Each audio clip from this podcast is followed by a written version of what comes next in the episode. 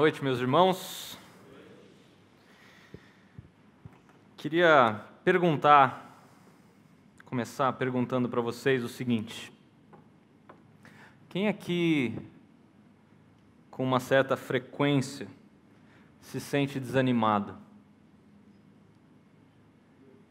Levanta a mão. Vocês estão na frente, olha para trás. Você por algum acaso tem se sentido cansado de lutar contra o pecado? Às vezes pensando, para que continuar lutando? É tão mais fácil ceder ao pecado do que viver essa vida de luta incessante contra um inimigo tão feroz. O que eu quero ver com vocês essa noite, creio eu, nos motiva a caminhar mais perto do Senhor, principalmente à luz daquilo que a gente acabou de cantar, desse Deus que é santo, santo, santo. Eu vou pedir para você abrir as suas Bíblias, você abrir a sua Bíblia, para que vocês abram as suas Bíblias. Em Hebreus, capítulo 12, o nosso texto tem dois versículos, mas eu quero ler um pouquinho antes, a partir do versículo 37 de Hebreus 11, só para a gente ter um contexto. Então, abra sua Bíblia em Hebreus capítulo 11, nós vamos ler a partir do 37. Eu vou ler na NVI aqui, talvez na tela esteja diferente, então ah, acompanhe comigo aquilo que o texto nos fala.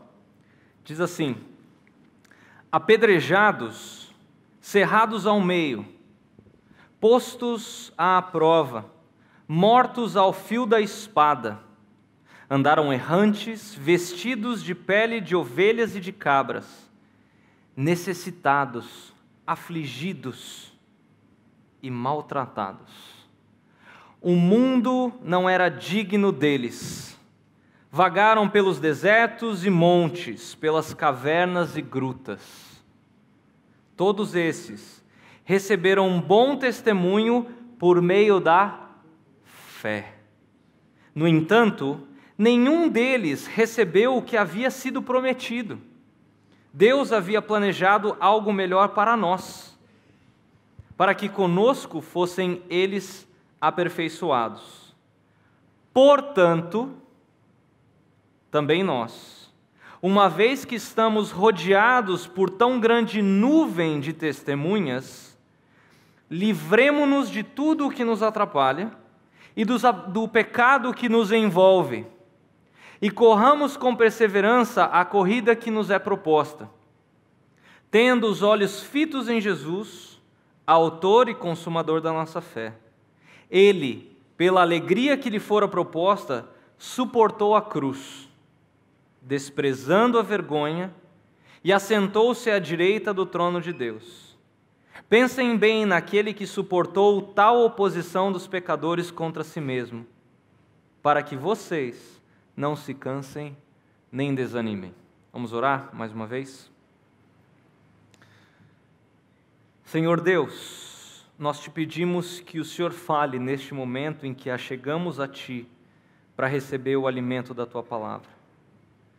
Toma a tua verdade neste momento e plante-a em nós de maneira profunda. Que o Senhor nos molde à tua semelhança. Fala, ó Senhor, e realiza em nós todos os teus propósitos para a tua glória.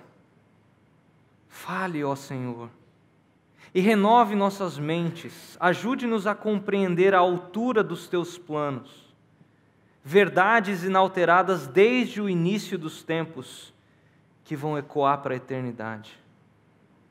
Fale, ó Senhor, te pedimos assim, no nome santo de Jesus. Amém. Nunca desista, continue correndo. Não confunda, continue a nadar. Só os jovens entenderam essa. Continue correndo. Parece que eu vou falar sobre corrida. Deixa eu chamar o Barba aqui. Mas esse é um tema importante da vida cristã. Agora, uma coisa extremamente importante é iniciar a vida cristã. E se você ainda não tem um relacionamento pessoal com Deus, íntimo com Deus, se você não tem a possibilidade de falar pessoalmente com o Criador do universo, eu quero que você preste muita atenção no que eu vou falar a seguir. Agora, uma coisa é iniciar a vida cristã, outra coisa é perseverar na vida cristã, que também é extremamente importante. Quando alguém pergunta para você, como foi quando você entendeu o Evangelho? Geralmente, e é aqui que eu falei para você prestar atenção, nós contamos a história daquele dia quando nós fomos convertidos a Jesus Cristo quando nós fomos convencidos do nosso pecado, quando nós entendemos a nossa condição de pecadores perdidos diante de um Deus santo, santo, santo. E por ele nós fomos achados, pela graça do Espírito Santo, na morte e na ressurreição de Jesus. Mas a nossa resposta muitas vezes para aí. Agora, isso é apenas o começo da conversão. Agora nós precisamos viver a vida de Cristo, porque o nosso eu, o nosso velho homem, foi crucificado na cruz. A partir disso, nós precisamos correr a longa maratona da vida cristã, exercitarmos a nossa santificação no poder de Deus.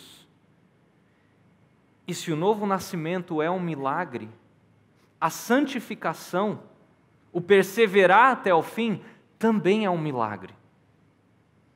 No primeiro ano de seminário, o fundador do Seminário Bíblico Palavra da Vida, onde eu estudei, professor Davi Cox, homem extremamente piedoso, ele disse o seguinte: fácil é começar algo. Ele estava falando do ministério pastoral. Mas o desafio maior é continuar e perseverar até o fim. Agora, como continuar? Como é que eu continuo confiando em Deus quando as nuvens da minha vida começam a escurecer? Quando as minhas mãos e pés começam a pesar? Creio que todos os cristãos aqui enfrentam inúmeros momentos de desencorajamento em algum ponto da sua vida. Decepções, nós nos sentimos fracos, cansados, às vezes traídos por pessoas nós nos sentimos, às vezes, desesperados, emocionalmente e espiritualmente falando. Satanás nos tenta, nos dizendo que é vã a nossa vida de serviço a Deus. Para que lutar contra as tentações quando tudo parece estar contra nós? Nós nos sentimos como Asaf, por exemplo, no Salmo 73, versículo 13, quando ele fala assim: Foi à toa que mantive o coração puro. Foi em vão que agi de modo íntegro?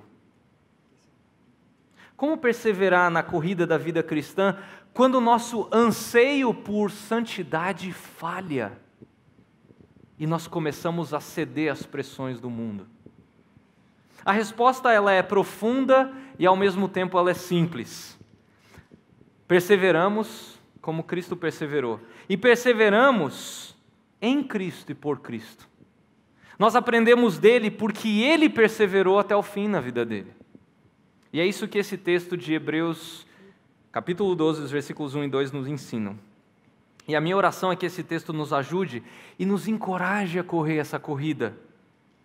Para isso, a gente vai ver três aspectos que o texto nos apresenta sobre essa corrida. Eu vou colocar eles na tela para ficar um pouco mais fácil para você saber onde a gente está. Então, o primeiro ponto é a missão. O que nós devemos fazer? O segundo é a maneira como nós devemos fazer. E a terceira são as motivações, o que, que nos faz ou o que nos faz continuar. Então, o primeiro ponto aí, a missão.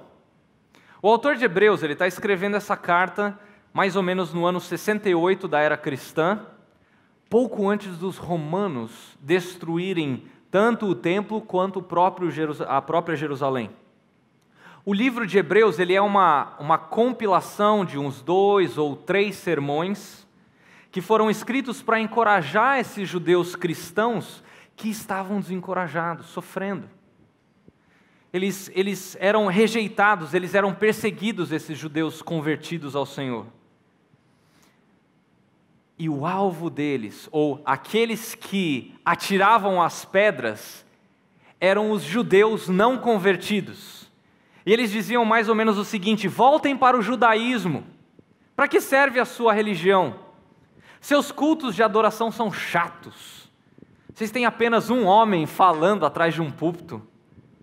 E ele está falando só algumas palavras. Vocês não têm aquele drama dos sacrifícios sangrentos. Ou vocês não têm aquela roupa toda chique do sumo sacerdote. Onde está o seu templo? Sua religião não vale de nada. Volte para o judaísmo. E eles perseguiam esses judeus convertidos ao Senhor. Por exemplo, se um judeu convertido e um judeu não convertido disputassem uma vaga de emprego, adivinha quem ganhava a vaga? O judeu não convertido. Naquela mesma época, pastores, pregadores da palavra foram jogados na prisão. Assim por diante, eram, eram várias as perseguições. Então, diante de tudo isso, esses cristãos judeus eles estavam se sentindo completamente desencorajados. Alguns tentados a abandonar a fé e a voltar para o judaísmo parecido com o que nós temos hoje, onde muitos cristãos estão desencorajados, cristãos às vezes com raízes bem profundas, cristãos ditos como reformados, tentados a voltar, por exemplo, ao catolicismo romano, com toda a sua superstição envolvida. Por isso que o autor da carta aos Hebreus, ele quer encorajar esses cristãos dizendo: "Não creiam nesses judeus que negam ao Senhor Jesus. O seu culto não é chato. Na verdade, vocês têm muito mais do que aquilo que os judeus no Antigo Testamento tinham. Vocês têm um, um sumo sacerdote que é muito melhor. Vocês têm um sacerdócio que é muito melhor em Cristo, muito melhor do que eles tinham em Arão ou em Melquisedeque. O seu sumo sacerdote está acima dos céus, acima dos anjos. Ele é o filho do próprio Deus. Ele é aquele a quem os sumos sacerdotes do Antigo Testamento apontavam e aguardavam. Ele é o Messias. Não se sintam desencorajados em meio à perseguição. Isso que eu acabei de falar é um resumo dos nove primeiros capítulos de Hebreus. Aí, nos últimos quatro capítulos, o autor basicamente vai dizer o seguinte: continuem a correr, sigam em frente, jamais desistam da vida cristã, corram a corrida cristã, perseverem. E note que essa palavra aí, se você olhar no texto, a palavra perseverar, ou algumas traduções como suportar, ela está tanto no versículo 1, quanto no versículo 2, quanto no versículo 3. Essa é a missão, continuar correndo a corrida da vida cristã. Note que os versículos 1 e 2 o, o autor ele pinta uma espécie de quadro para nós. E o pano de fundo são aqueles estádios, tipo o Coliseu, naquela época. Ah, e aí ele também pinta os cristãos como aqueles corredores gregos. Mas tem uma coisa interessante: esses, esses homens, eles não corriam rápido. Eles não eram como o, o famoso Usain Bolt, que corria rápido, que sprintava, né? que dava aquele tiro. Não. Eles corriam uma distância maior, maior inclusive do que a própria maratona, que é conhecida hoje como uma corrida bem estafante de 42 quilômetros. Eles corriam com um bastão na mão durante muito tempo, e depois passavam esse bastão para a próxima pessoa, e essa corrida durava dias. O autor de Hebreus está dizendo: a vida cristã é assim, ela é uma longa maratona. Precisamos corrê-la num ritmo contínuo, sem desistir. Agora, como é que a gente faz isso? Tem um negócio chamado disciplinas espirituais, que os teólogos chamam de disciplinas espirituais, que nada mais é do que você ler e você estudar esse livro aqui, diariamente. Nós, muitas vezes, somos muito acomodados, porque hoje em dia nós temos um celular onde tem a Bíblia aqui, mas a gente raramente pega, abre e lê a Bíblia aqui. Ou às vezes a gente tem uma tela atrás da gente que já tem a própria Bíblia e a gente não tem o costume de abrir a própria Bíblia. Mas a leitura diária das Escrituras, ela vai fazer com que nós temamos mais a Deus, com que nós sejamos mais sábios. É isso que Salomão fala em Provérbios 1,7. Você quer ser sábio? Leia e estude a palavra de Deus diariamente. Mas não só leia e estude a palavra de Deus, como ore interceda diariamente.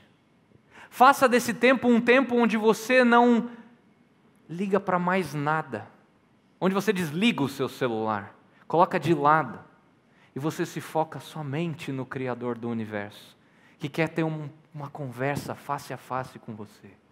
Isso são disciplinas espirituais. Mas também nós temos outras coisas que podem nos ajudar a correr essa corrida, que é o que nós estamos fazendo aqui hoje, nos reunindo como corpo, como igreja no dia do Senhor. Também tendo frequentes encontros com seus irmãos em Cristo ao longo da semana, para que você encoraje o seu irmão. Outra coisa, leia bons livros. Nós temos uma livraria com bons títulos que são recomendados que vão te ajudar em determinadas áreas da vida cristã. Viva uma maneira oposta a esse mundo diariamente. Desenvolva a sua salvação com tremor e temor, sabendo que é Deus que age em você. Quando você levantar de manhã, eu sei que muitas vezes a gente não tem essa vontade. Mas ore, escreva talvez uma oração para você ler isso e refletir sobre isso, do tipo: me ajude, Senhor, a perseverar na fé hoje, mesmo que eu seja perseguido por aquele professor, ou por aquele chefe do meu trabalho. Me ajude a depositar a confiança no teu poder e não na capacidade das minhas mãos. Nós temos que ter a mesma postura de Jó. Em um determinado momento ele ora assim: ainda que Deus me mate, ele é minha única esperança. Irmãos, isso aqui que eu estou lendo é para mim, primeiramente. Eu sei que isso não é fácil, mas nós temos que pedir, Senhor, me ajude a confiar em Ti como meu melhor amigo. Mesmo que o Senhor envie provações e pareça que o Senhor está contra mim, Fale isso para Deus. Não tem problema você se derramar diante do Senhor. Contanto que você reconheça quem Ele é. Agora, como é que a gente faz isso? Como é que a gente continua a correr a vida cristã até o fim? Número dois, a maneira. O texto nos mostra duas maneiras de fazermos isso. Uma em relação ao pecado e outra em relação ao olhar para Cristo.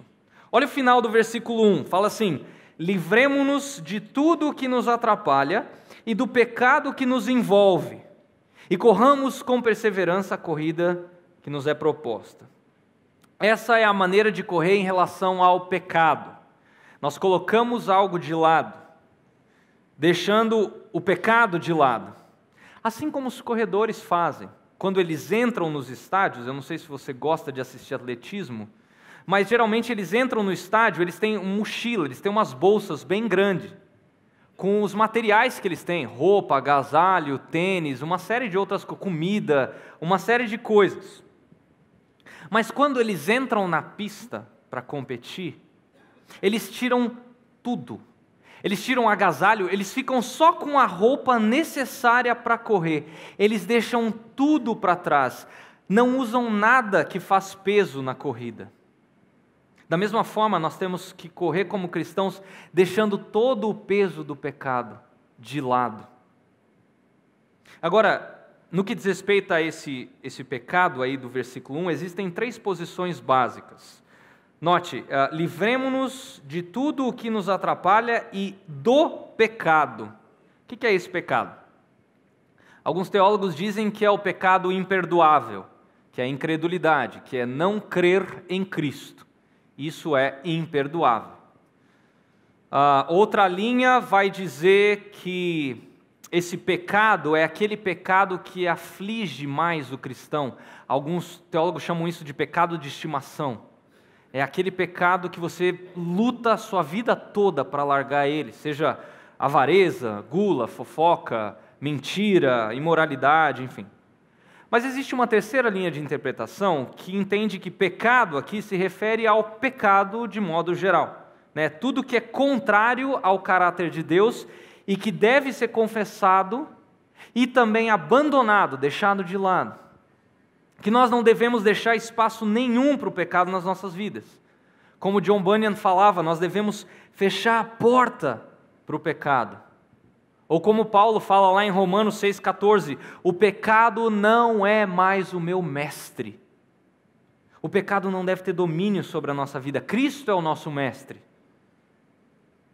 Nossa velha natureza humana, ela foi crucificada com Cristo para que o pecado não tivesse mais poder sobre a nossa vida e dele nós deixássemos de ser escravos.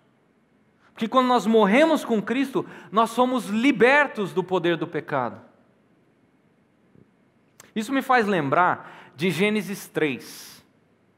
Os versículos 1 a 5 vão descrever uma conversa que Satanás, né, que a serpente, tem com Eva. E ele engana a Eva. Aí no versículo 6, nós lemos que Eva toma do fruto e ela come. E aí ela dá o fruto ao seu marido. A nossa percepção quando a gente olha esse texto muitas vezes, ela é um tanto equivocada. Porque nós pensamos que Adão estava longe da cena. Só que a construção no texto original, no hebraico, ele sugere que Adão estava ali do lado de Eva. Se você olhar a NVT, a NVT já traduziu esse conceito. O, o, o que, que isso nos diz? Que Adão foi um banana. Porque ele ficou quieto. A ordem no capítulo 2 tinha sido dada a Adão, não a Eva. Por isso que a serpente foi falar com Eva e não com Adão. O que, que Adão tinha que ter falado para a serpente? Satanás, ou serpente, ou sei lá. O encarregado aqui sou eu, você fala comigo. E é o seguinte: isso que você está falando, cala a boca. Você não tem lugar aqui. Arreda. Queridos, é assim que nós devemos tratar o pecado. É da mesma maneira. Clame a Deus para que Ele te ajude a matar o pecado. Ore a Deus do tipo, ó oh, Senhor, que todo pecado em mim morra, para que eu possa correr a corrida sem tropeçar no pecado. Como Paulo fala em Efésios 4, 27, não dar lugar ou não dar espaço ao pecado ou ao diabo. E tem um problema ainda maior. Hoje nós minimizamos a insanidade do pecado. Às vezes a gente tem até receio de ficar falando de pecado, como se isso fosse trazer alguma má sorte. Gente, o pecado é nosso inimigo. Ele tira os nossos olhos do Salvador. Ele interrompe o nosso relacionamento com Deus. Ele nos faz mundanos, ele nos faz egoístas, orgulhosos e, pasmem, incrédulos. E o pior, o pecado ofende a Deus. Como foi falado hoje de manhã pelo pastor Eric, o pecado ofende o caráter santo de Deus. E às vezes, coisas que são boas, elas podem se tornar pecado como relacionamentos, como trabalho, como hobbies que nós temos, como música, como uma infinidade de coisas. Se essas coisas desviam o nosso olhar de Deus, tomam o nosso tempo consumindo nossas vidas, e aí nós não temos tempo para ir ao Senhor, então essas coisas nos fazem tropeçar na corrida da vida cristã. Essas coisas se tornam ídolos. Sim, ídolos. O povo de Israel fez para si imagens no Antigo Testamento? Sim. Mas só isso não é idolatria. Idolatria é qualquer coisa que toma o lugar de Deus na nossa vida. É por isso que a ênfase do Antigo Testamento é do pecado de idolatria. Não pense que idolatria é somente aquele, aquelas religiões que têm uma estátua visível. Não. O próprio pastor Eric falou isso hoje de manhã. Qualquer coisa que toma o lugar de Deus na nossa vida é um ídolo, nos faz idólatras. E isso é muito sério. Veja o que aconteceu com o povo de Israel no Antigo Testamento.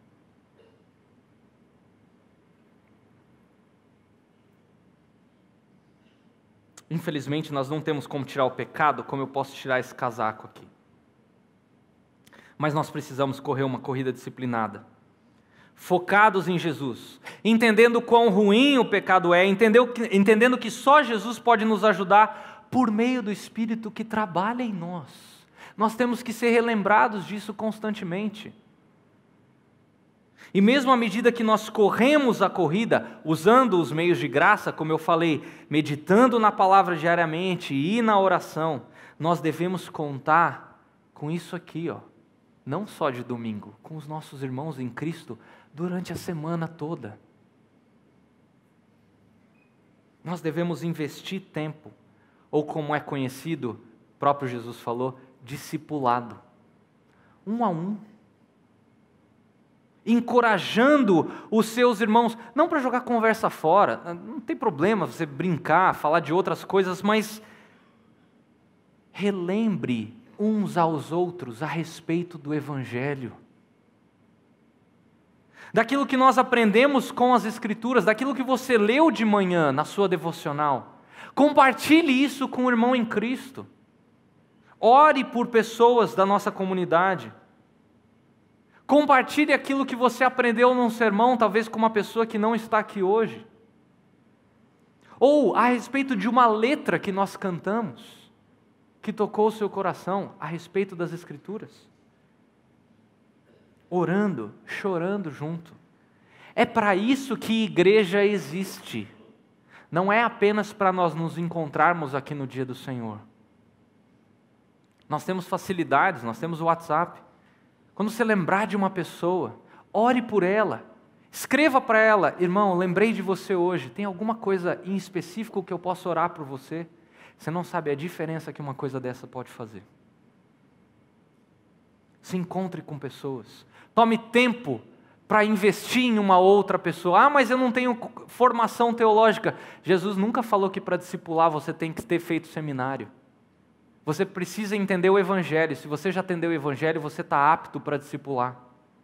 Compartilhe das coisas de Deus, compartilhe do Evangelho, relembre uns aos outros a esse respeito. Agora, mesmo fazendo tudo isso, nós também temos que olhar, correr olhando para Cristo, como o texto continua nos dizendo, olha só, tendo os olhos fitos em Jesus, o autor e consumador da nossa fé. Que é o ponto 2. Nós não vamos conseguir correr totalmente a corrida cristã se nós simplesmente deixarmos o pecado de lado. Nós temos que olhar para Cristo. Porque ele é um modelo de corredor que correu a corrida até o fim. E ele correu a corrida até o fim para nos salvar. Isso tem que ser encorajador para você e para mim. Olha a motivação que nós temos para correr a corrida. Um técnico de atletismo, ele falou para o seu atleta: não olha para trás para os seus adversários quando você estiver correndo. Porque se você fizer isso, você vai perder pelo menos metade da sua passada. Você pode inclusive tropeçar se você fizer isso. Ao contrário, olhe para mim que a sua passada vai ser correta. Eu vou estar lá na linha de chegada. Olha para mim. Agora, pense como isso é muito mais verdade a respeito do nosso Senhor. Nós temos que olhar para Ele. Ele é o nosso foco. Porque Jesus ele nos ajuda, ele prometeu que ele nos ajuda do início até o fim, porque ele nos salvou do início e garante a salvação até o fim. Jesus não apenas nos justificou para salvar-nos, mas Ele também é a nossa santificação para fazer-nos santos. Eu vou repetir isso. Jesus não apenas nos justificou para salvar-nos, mas também é a nossa santificação para fazer-nos santos. Nós devemos correr olhando para Ele, autor e consumador da nossa fé e talvez você esteja aí pensando, legal, Eu concordo com tudo que você expôs até agora, mas o meu problema é como é que eu sou motivado a correr a corrida?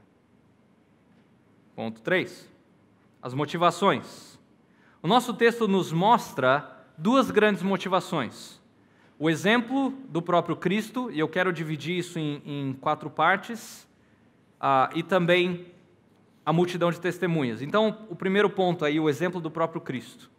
Note o versículo 2. Tendo os olhos fitos em Jesus, o Autor e Consumador da nossa fé, ele, pela alegria que lhe fora proposta, suportou a cruz, desprezando a vergonha e assentou-se à direita do trono de Deus. Primeira coisa que nos motiva no exemplo de Jesus é a maneira como Jesus suportou. Ele perseverou na cruz, suportando a ira do seu pai tudo o que ele passou vai além do que qualquer vocabulário em qualquer língua pode descrever. Foi o que a gente viu hoje de manhã aqui. Você, você tem noção do que aquilo que Jesus suportou fez ele gritar na cruz: Meu Deus, meu Deus, por que me abandonaste? Por que o Senhor virou as costas para mim? Separação essa que nunca tinha acontecido desde a eternidade. E sabe por que isso aconteceu? Por conta do meu e do seu pecado. Não havia graça sobre Cristo naquele momento. Nenhuma parte do cálice foi removida. Lembra quando ele ora no Getsemane? Senhor, passa de mim esse cálice. Queridos, se você estudar a história da igreja, você vai ver que tem outras pessoas que sofreram mais fisicamente do que o próprio Jesus na cruz. A dor física dos pregos não se compara com o peso do pecado nos ombros de Jesus. Não tem passagem melhor para descrever esse sofrimento que Isaías 53, os versículos 4 e 5 e o versículo 8 mas ele foi ferido por causa da nossa rebeldia, esmagado por causa dos nossos pecados, sofreu castigo para que fôssemos restaurados, recebeu açoites para que fôssemos curados, condenado injustamente, foi levado embora. Ninguém se importou com ele morrer sem deixar descendentes, de sua vida ser cortada no meio do caminho. Mas ele foi ferido mortalmente por causa da rebeldia do meu povo. Olha esses, esses verbos: ferido, esmagado, sofreu castigo, recebeu açoites, condenado injustamente, ferido mortalmente. Cada detalhe dessa cruz nos mostra o quão horrível é o pecado. Mas isso deve nos motivar porque essa grande cruz de Cristo faz com que a minha e a sua cruz sejam pequenas. Então, primeiro, nós somos motivados por aquilo que Jesus suportou. Ele nos dá condições no espírito de suportar isso também. Segunda coisa, nós somos motivados com aquilo em que Jesus se alegra. Note o que o texto diz: pela alegria que lhe fora proposta, ele, Jesus, suportou a cruz. Até mesmo na cruz, Jesus sabia que a cruz não era o fim. Jesus ansiava pelo dia quando ele ainda vai dizer ao seu pai: Eu estou aqui junto com todos os que o Senhor me deu. Essa era a alegria que estava proposta para Cristo. A da sua chegada em casa, do seu encontro face a face com o seu pai, junto com os seus irmãos. Queridos, isso tem que nos motivar porque a alegria celestial está diante de você e de mim, se você já nasceu de novo.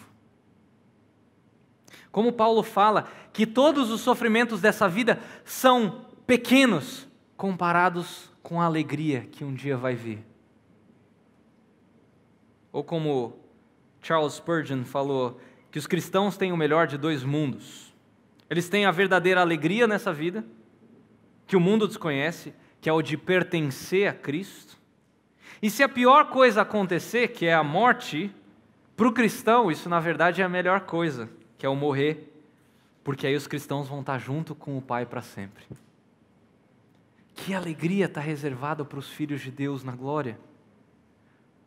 O melhor já veio na cruz e está por vir na glória. Você que nasceu de novo tem um futuro glorioso. Você que tem um relacionamento com Deus, você tem uma esperança fantástica.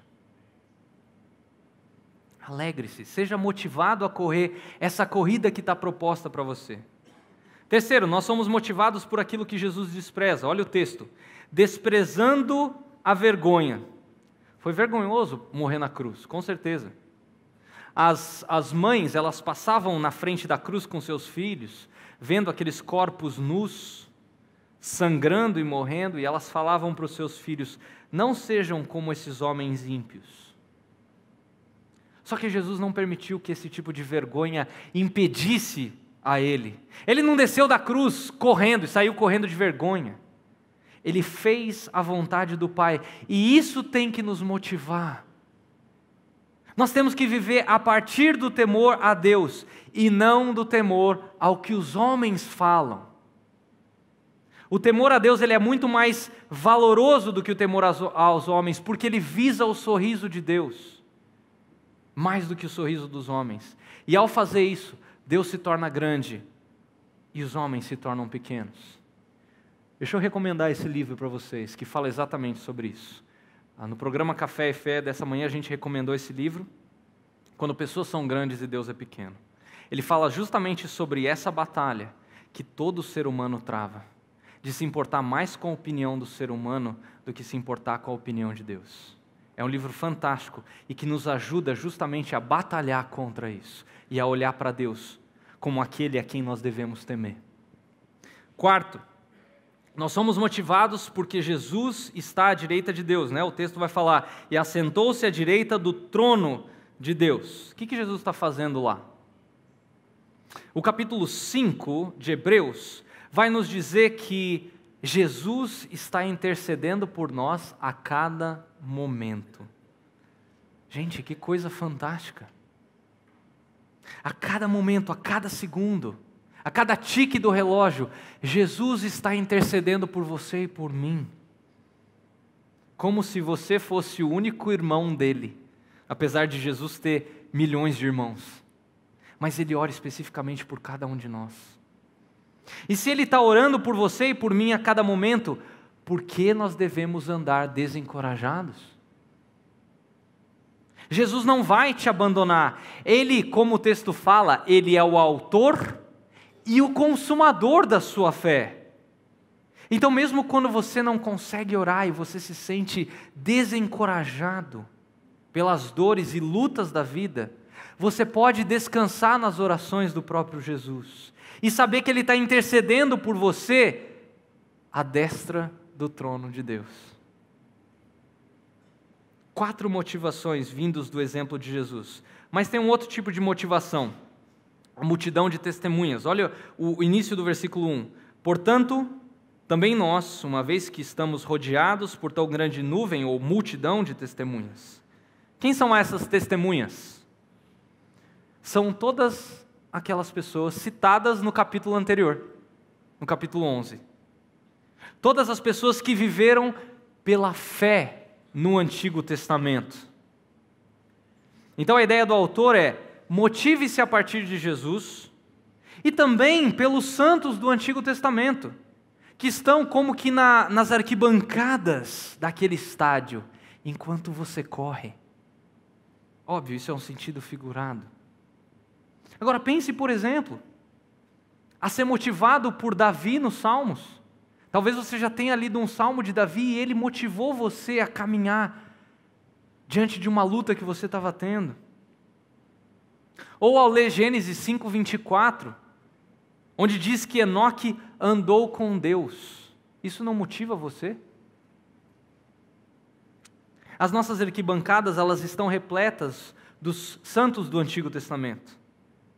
Mas também estão hoje cheias daqueles leitores da carta de Hebreus que estavam lendo justamente esse texto que a gente está lendo hoje. Por exemplo, você já foi motivado por Paulo? Você já foi motivado por Lucas?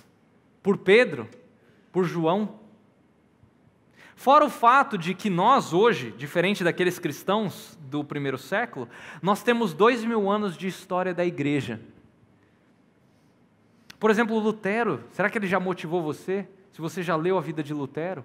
Quando ele se levanta contra aquela força religiosa da época, enfrentando aqueles poderosos, dizendo: Eu não vou me retratar de nada.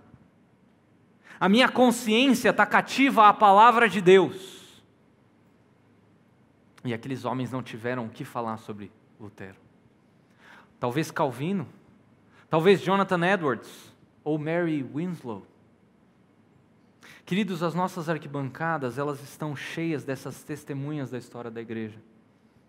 E todos eles estão dizendo: continuem correndo, não desistam, continuem firmes, olhando para Jesus. Deixem de lado o seu pecado, corram a corrida. Além disso, é possível que muitos de nós aqui tenhamos familiares, talvez pais ou mães, avós que já estejam na glória e falaram coisas valiosas para a sua vida cristã enquanto em vida, e isso ainda te motiva. Também nós temos os nossos irmãos em Cristo da nossa comunidade local aqui, que estão correndo junto conosco e ao mesmo tempo estão nas arquibancadas torcendo para que nós continuemos a correr. Você consegue imaginar o que seria da sua vida não tendo nenhum amigo cristão à sua volta? Já imaginou correr sozinho? Você consegue imaginar o que seria da sua vida? Ou o que seria desse dia? Imagina hoje, se você tivesse sentado aqui sozinho. Aí você vai cantar, sozinho. Como é gostoso você cantar, ouvindo outros irmãos cantando a mesma letra junto com você. seria bem diferente, né? Isso é igreja. Isso é dar suporte uns aos outros, orar uns pelos outros, encorajar uns aos outros a continuar correndo a corrida da vida cristã, especialmente aqueles que estão mais próximos de nós. E aí eu pergunto: quem está na tua arquibancada? As melhores pessoas que estão vivas hoje na tua arquibancada são aquelas que oram por você aquelas que te encorajam. Mas eu também pergunto: a quem você está encorajando? Você tem amigos próximos a quem você encoraja, a quem você discipula, a quem você tira um tempo para caminhar junto com essa pessoa um a um, a continuar correndo. Pense, por exemplo, por esse prisma: o que seria cair em pecado? Não apenas desapontamos o nosso Salvador, mas quantos cristãos no mundo hoje nós desapontamos quando pecamos? Quanta confusão a gente pode trazer para um irmão do nosso lado quando a gente peca? Nós precisamos odiar o pecado como Deus odeia e lançar o pecado fora das nossas vidas. É interessante notar que no capítulo anterior, como eu falei, o autor de Hebreus ele encoraja os cristãos judeus, né, que estavam lendo a carta, a correr a corrida pela fé. Por quê? Aí ele cita o Antigo Testamento: pela fé Abel, pela fé Enoque, pela fé Noé, pela fé Abraão. Eles correram a corrida com um diferencial muito grande: eles não enxergaram a cruz. Nós, do Novo Testamento, enxergamos a cruz. Eles foram pela fé crendo na promessa da salvação. Nós já temos a promessa concretizada. Nós podemos olhar para trás para o sacrifício completo de Jesus. Agora, se os santos do Antigo Testamento conseguiam correr a corrida, mesmo em meio à perseguição, sem ter visto a cruz, nós com certeza podemos correr essa corrida no poder do Espírito. Então coloquemos de lado a nossa incredulidade pela fé no nosso Senhor Jesus. Que a nossa alma seja motivada por todas essas pessoas em nossas arquibancadas, colocando o pecado de lado, olhando para Jesus, porque Ele é fiel. E Ele vai nos levar até o fim. E que fim glorioso vai ser esse? Vamos orar? Querido Deus, muito obrigado pela bendita esperança que temos ao olharmos para trás para a tua cruz e saber que tudo foi consumado. Obrigado porque o Senhor matou o nosso velho homem naquela cruz, de maneira que nós estamos livres das amarras do pecado e nós podemos viver uma vida longe do pecado, uma vida que glorifica ao Senhor. Senhor, nos santifica, a começar da minha pessoa. Nos ajude a correr essa corrida de maneira que o, o pecado seja algo que nós odiamos. Nos ajude a não dar lugar às tentações de Satanás. Que nós encorajemos uns aos outros aqui a caminhar à luz do Evangelho, para que o teu nome seja glorificado, Senhor. Eu oro por aqueles que estão desanimados, tristes, talvez às vezes não vendo um futuro tão nítido. Que o Senhor fortaleça a fé de cada um, Deus. Para que, mesmo em meio à provação, nós possamos, como Paulo falou, aprender a viver contentes. Nos ajude a desenvolver esse contentamento que Paulo fala. Para a tua glória. Oramos assim em nome de Jesus. Amém. A Livraria PIB Londrina procura selecionar cuidadosamente seus títulos e autores a fim de oferecer um conteúdo alinhado com o Evangelho de Jesus Cristo bíblias, livros de teologia, devocionais, literatura infantil, biografias, comentários bíblicos e muito mais. Dispomos também de um acervo de CDs e DVDs das mais de 5 mil mensagens ministradas na primeira Igreja Batista em Londrina. Visite a Livraria PIB Londrina e conheça ainda mais. Livraria PIB Londrina, de segunda a sexta, das 13h30 às 18 horas endereço na Avenida Paraná, 76A, próximo ao Calçadão, bem no centro de Londrina. Ligue para 3372 8921 ou acesse o site www.livrariapiblondrina.com.br.